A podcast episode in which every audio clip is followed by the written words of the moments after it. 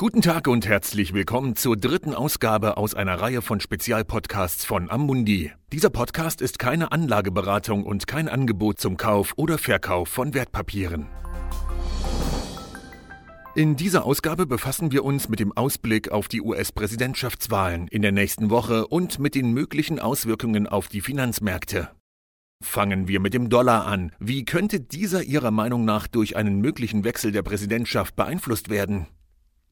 Wahrscheinlich weniger, als man denkt. Der Dollar befand sich in diesem Jahr auf einem Abwärtstrend, und zwar hauptsächlich aus zwei Gründen, die beide mit der Covid-19-Pandemie zusammenhängen. Der erste ist, dass die Pandemie eine scharfe Rezession in der US-Wirtschaft ausgelöst hat. Das wiederum führte zum zweiten Grund. Die Federal Reserve Bank senkte die Zinssätze drastisch, um zu versuchen, die Wirtschaft anzukurbeln. Enorme Steuerausgaben, die ebenfalls darauf abzielen, die wirtschaftliche Erholung zu stärken, könnten das Ausgabedefizit des Landes vergrößern und damit einen weiteren Grund darstellen, gegenüber dem Dollar pessimistisch zu sein, wer auch immer die Präsidentschaft gewinnt. Ein Trump-Sieg könnte dazu führen, dass der Dollar aufgrund möglicher zunehmender Handelsspannungen und geopolitischer Unsicherheiten vorübergehend höher notieren könnte. Doch abgesehen davon könnte sowohl jetzt als auch mittelfristig Druck auf die Währung entstehen. Was geschieht, wenn die Zinsen bei steigender Inflation ansteigen würden? Welche Chancen könnten sich daraus ergeben? Die neue Sichtweise der US-Notenbank scheint in Bezug auf die Inflation sehr optimistisch zu sein und sie dürfte nur dann handeln, wenn die Inflationsrate weiterhin über 2% liegt und eine wirtschaftliche Erholung von der Pandemie eingetreten ist.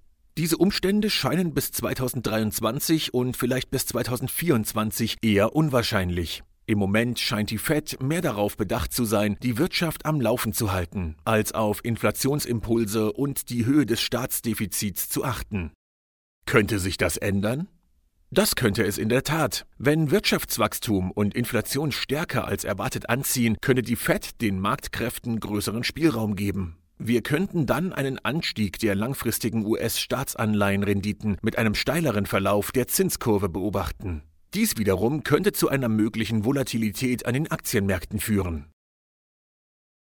Zurück zu den Wahlen in der nächsten Woche. Von welcher Partei sollten die Renditen an den Aktienmärkten mehr profitieren?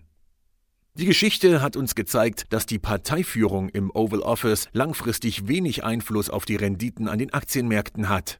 Aber wir könnten kurzfristige Volatilität um die Zeit der Wahlen herum beobachten, insbesondere wenn es sich um ein knappes Rennen handeln würde, das Donald Trump gerichtlich anfechten könnte. Es könnte mehrere Wochen dauern, bis der Sieger feststeht, so dass die Möglichkeit eines deutlichen Ausverkaufs an den Märkten gegenüber dem aktuellen Niveau besteht. Die beiden Kandidaten haben sehr unterschiedliche Ansichten zur Wirtschaftspolitik. Wie könnte sich das auf wesentliche Wirtschaftsbereiche auswirken? Je nach Gewinner könnten unserer Meinung nach bestimmte Wirtschaftssektoren unterschiedlich reagieren, wenn wir die Wirtschaftspolitik der beiden Kandidaten analysieren. Die Sektoren Technologie, Verteidigung, Finanzen und fossile Energie könnten unter einer Trump-Regierung profitieren, während die Sektoren erneuerbare Energien und Infrastruktur unter einer Biden-Regierung gewinnen könnten.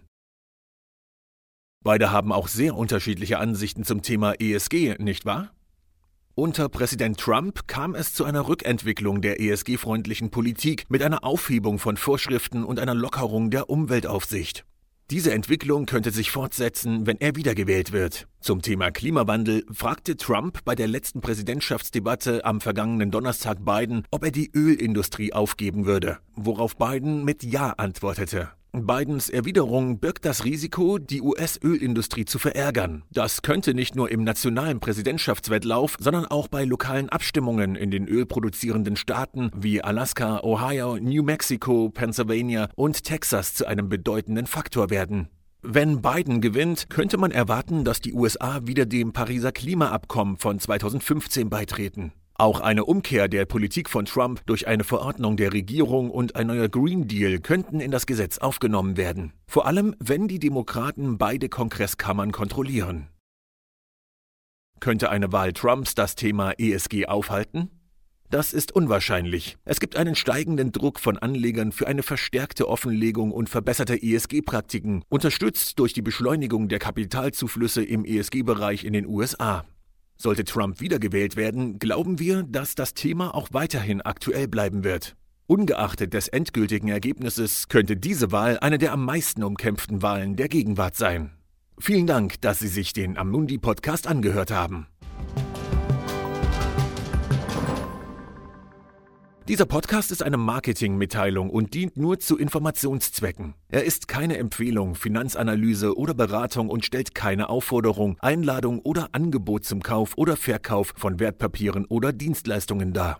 Er richtet sich ausschließlich an Kunden mit Wohnsitz bzw. Sitz in Österreich oder Deutschland und ist nicht zur Weitergabe an Dritte, insbesondere US-Persons, gemäß Regulation S des US Securities Act von 1933 bestimmt. Dieser Podcast wird von Amundi herausgegeben und sofern nicht anders angegeben, sind alle geäußerten Ansichten die von Amundi zum Zeitpunkt der Veröffentlichung. Diese Ansichten können jederzeit ohne vorherige Ankündigungen aufgrund von Markt- und anderen Bedingungen geändert werden. Und es kann nicht zugesichert werden, dass Länder, Märkte oder Sektoren sich wie erwartet entwickeln werden.